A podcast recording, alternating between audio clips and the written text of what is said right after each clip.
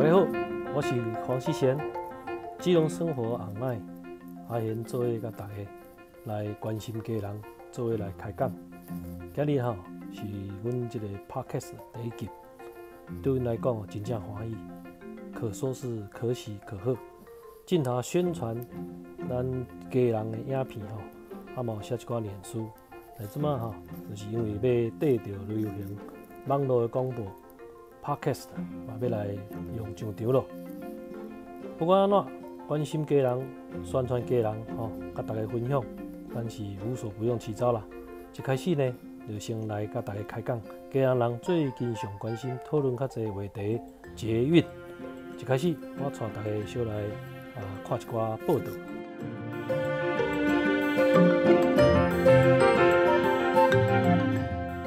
第一。家人这份政策目前的现况吼，啊，交通部日前有有讲吼，家人的轻轨要升级做家人的捷运，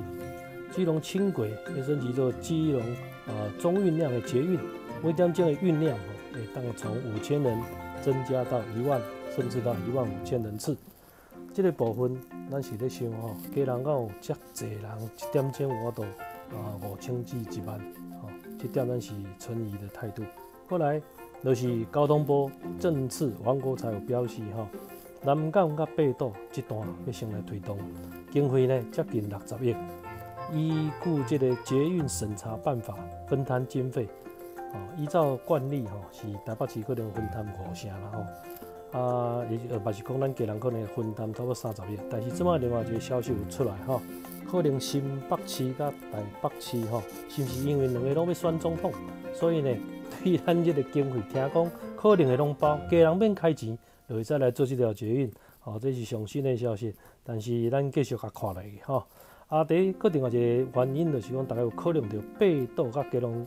家人这段是要来处理的。啊，根据过去的评估吼，因即马认为讲八岛甲家人这段要暂时来啊小等一下，因为土地诶取得吼，在过去的评估吼非常的困难。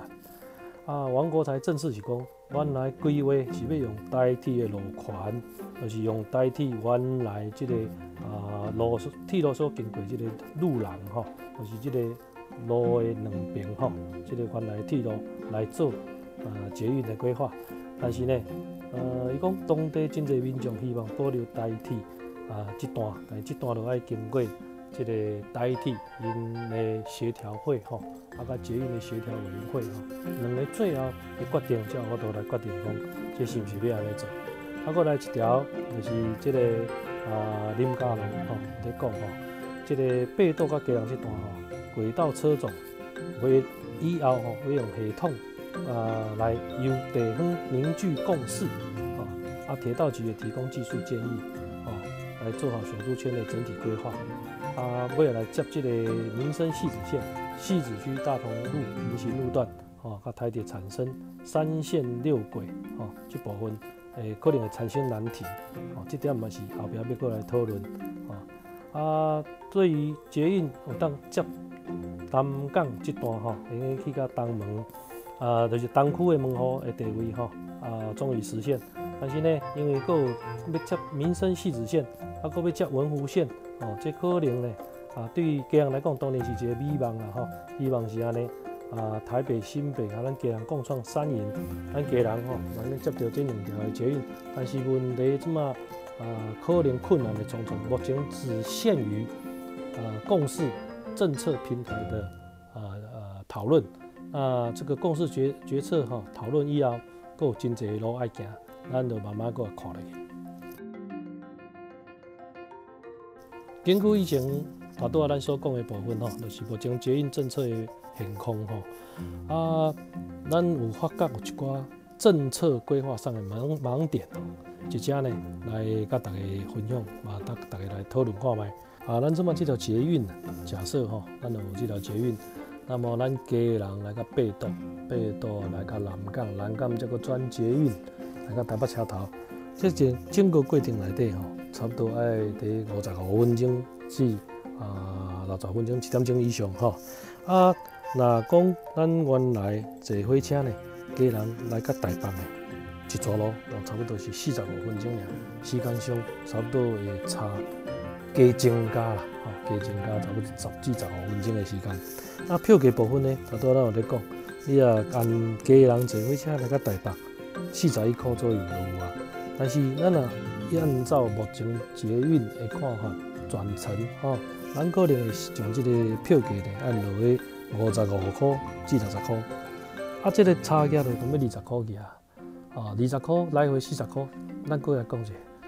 对对家人来讲，八百块至一千块，真好用，对家人真好用，哦，一个月来，哦，即个食饭也好啊，其他所谓生活的开销，哦，不无小补，马上一条，哦，所以即个捷运到底在即个时间上，甲即个票价上，哦，也无较优好，优待优。带来便利来讲，对咱个人来讲，敢真需要这条捷运。啊，过来一条就是讲，即马大家拢知影，各区吼拢有这个快捷公车。啊，咱啊目前来讲，信义区、中正区、暖暖区，吼，甚至即马上新的号称啊未来中山区，吼嘛要有一个呃这个快捷公车，吼，按中山路遮吼，应该直接这个爬去这个啊高速公路，吼。其实咱家人的迄个地区吼，就像一个秋海棠叶啦吼。啊，因为各迄个高高高速公路甲咱各区的连接吼，啊，这几年来吼，拢已经有甲各区有出口的连接啊。所以呢，是毋是有另外一个思考？咱伫各区拢有一个一个所谓啊转运站，吼，如如敢若讲啊，尽头咱伫家人吼，咱就希望伫即个车头边啊。有一个转运站，目前这个规划转运站，咱看起来根据咱市政府的规划吼，我所了解，应该是在啊今年、明年就可以开啊把它改建完成。但是这个问题是在车站结呃转运站出来以后，要转上高速公路，经由中山路哈，这个到时候觉得交通会大打劫。那另外比较可惜的就是说，在中正区，在海科馆那边。大家如果有印象的话，其实那边之前也有规划一个转运站，但是也是机能不彰啊，所以它的土地已经荒废在那边很久了。那其实这个我感觉就是回到刚刚对于捷运的这个乘坐量、承载量的问题，如果人数不够啊，甚至它的车辆数啊、车班数不够的话，这些转运站哈啊，事实上它的发挥功能哦是比较会受质疑。这一点我想大家也是跟各位参考分享。哦，最后哈，我认为大多咱来啊讨论一下哈，啊，就是咱只有用时间慢慢来甲看来哈，到底这是真正的证件，真正为咱家人哈，诶来争取地方的建设，还是纯粹为了选票 而做的一些口头的承诺？因为从以前到现在，从轻轨哈，这个就是这个呃前瞻计划八千八百亿啊，上次选举的时候喊的话，包括蔡英文都背书，基隆一定会盖轻轨啊，到后来变成是啊铁路捷运化，到现在又喊出用捷运是确定的。那这个部分呢哈，其实我们也在思考，像桃园哈，桃园在呃最近这时候哈，这个前瞻计划已经不敢再讲了。啊当时喊得很很轰轰烈烈哈，但是他们在现在来讲，这个前瞻计划的预算就被缩减了。为什么？因为没有执行，所以他们原先装的一些抓的一些预算啊、编列啊，啊，因为没有执行的关系，所以变缩编了。啊，那我们相信哈，现在来讲，啊，各各个地方都争取要开盖捷运，捷运当然对基隆是不错啊。那我们有听到。一些朋友，他们也表达他们的看法啊，比如说像呃有一位基隆的民众蔡小姐，她是认为说捷运要盖是可以，但是如果跟台铁一样，那就不懂得为什么要盖基隆捷运啊？是不是可以提升台铁的效能？而且基隆捷运应该是要有新的路线，能够配合整个国土的规划、土地的开发哦，然后让基隆能够啊活络起来，而不是啊。感觉用台铁路线啊来混蒙过去骗选票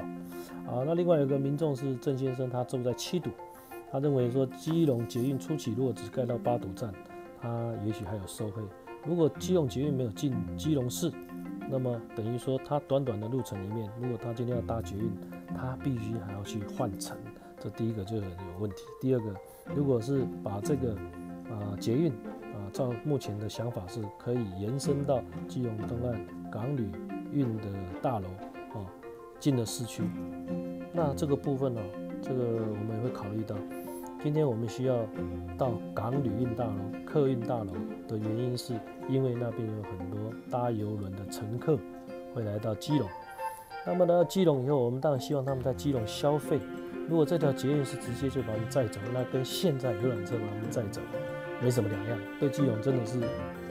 无什么帮忙哈，来家办可赛无什么可以哈。